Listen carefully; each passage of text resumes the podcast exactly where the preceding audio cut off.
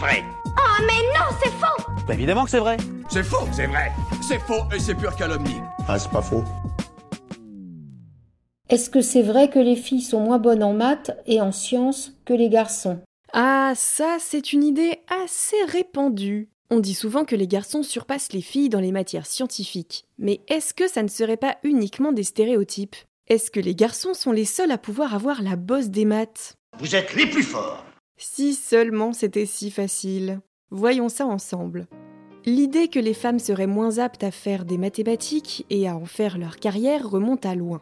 Cela fait des dizaines d'années qu'on dit qu'elles n'auraient pas la tête faite pour les sciences. Alors vous le savez, si vous suivez ce podcast depuis un moment, les idées qui perdurent dans le temps sont les plus difficiles à déloger. Une fois qu'elles sont installées, elles y restent. Ben, ça colle, ça. Génial.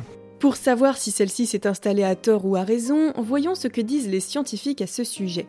La théorie la plus répandue serait que les femmes perdraient confiance dans les domaines où on dit souvent qu'elles sont moins bonnes que les hommes. Autrement dit, les femmes auraient tendance à moins tenter leur chance dans les professions scientifiques ou alors à moins bien y réussir parce qu'elles doutent de leurs compétences, même si en réalité elles ont tout ce qu'il faut pour réussir. Ça semble pas si bête, effectivement, si on rabâche à quelqu'un pendant des années qu'il est nul dans un domaine, il risque d'y croire et de s'en persuader à force. Et ainsi donc de devenir effectivement pas très bon dans cette activité. Plusieurs expériences ont été menées pour prouver cette théorie. On a demandé à un échantillon de personnes de répondre à un questionnaire à choix multiples. Il y avait une catégorie qui serait plus féminine selon l'expérience, avec des thèmes comme Disney, la cuisine, l'art ou encore la littérature. Et une catégorie plus masculine qui incluait les jeux vidéo, les maths, le sport, etc. Je ne fais que vous décrire la méthodologie de cette expérience, hein. je ne partage évidemment pas l'avis qu'il y aurait des sujets plus féminins et d'autres plus masculins. Ne me faites pas dire ce que j'ai pas dit. Mais pas du tout. Bon, tant mieux. Il a ensuite été demandé à tous ces participants de deviner à combien de questions ils avaient répondu correctement. Puis un binôme du genre opposé leur a été attribué et chacun devait deviner combien de bonnes réponses l'autre avait obtenues.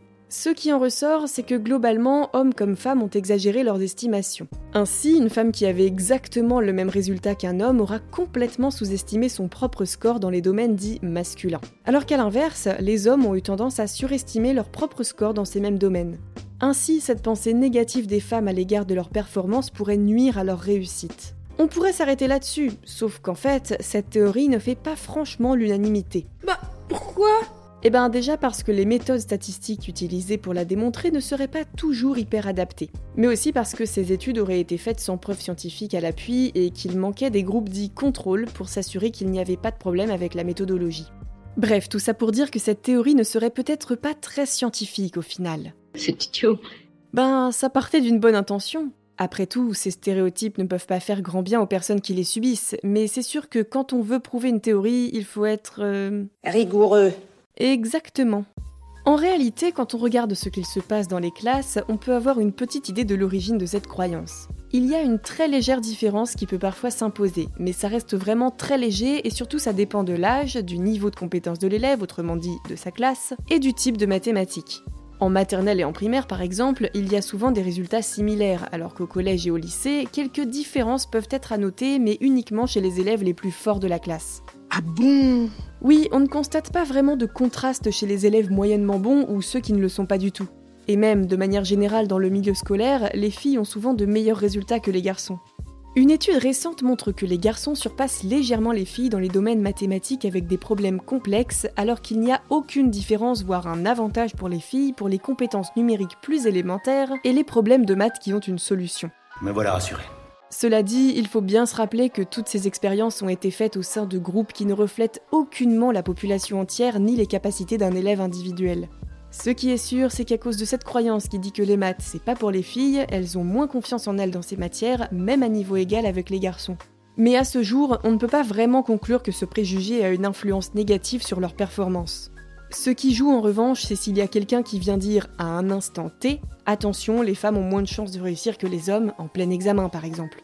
Mais vraisemblablement, si on dit la même chose à un homme, le découragement sera le même, ce sera le même souci. Au final, ce qu'on peut dire, a priori, c'est qu'à cause de ce stéréotype, les femmes auront peut-être moins tendance à tenter leur chance dans des domaines scientifiques, ou qu'elles pourront y connaître un plus fort taux d'échec si, juste avant un examen, on vient leur souffler à l'oreille qu'elles vont rater. Mais ça ne veut pas dire pour autant qu'elles ne peuvent pas, elles aussi, avoir la bosse des maths. Donc mesdames, tout n'est pas perdu. Si vous sentez que vous pouvez révolutionner le monde des mathématiques, foncez On y va, les filles Prenez les rames et en route Et vous Vous avez d'autres idées reçues à débunker? Envoyez-les nous sur les apodios ou en vocal sur Instagram et nous les inclurons dans de futurs épisodes. Pensez à vous abonner à Science ou Fiction et à nos autres podcasts pour ne plus manquer un seul épisode et n'hésitez pas à nous laisser un commentaire et une note pour nous dire ce que vous en pensez et soutenir notre travail. À bientôt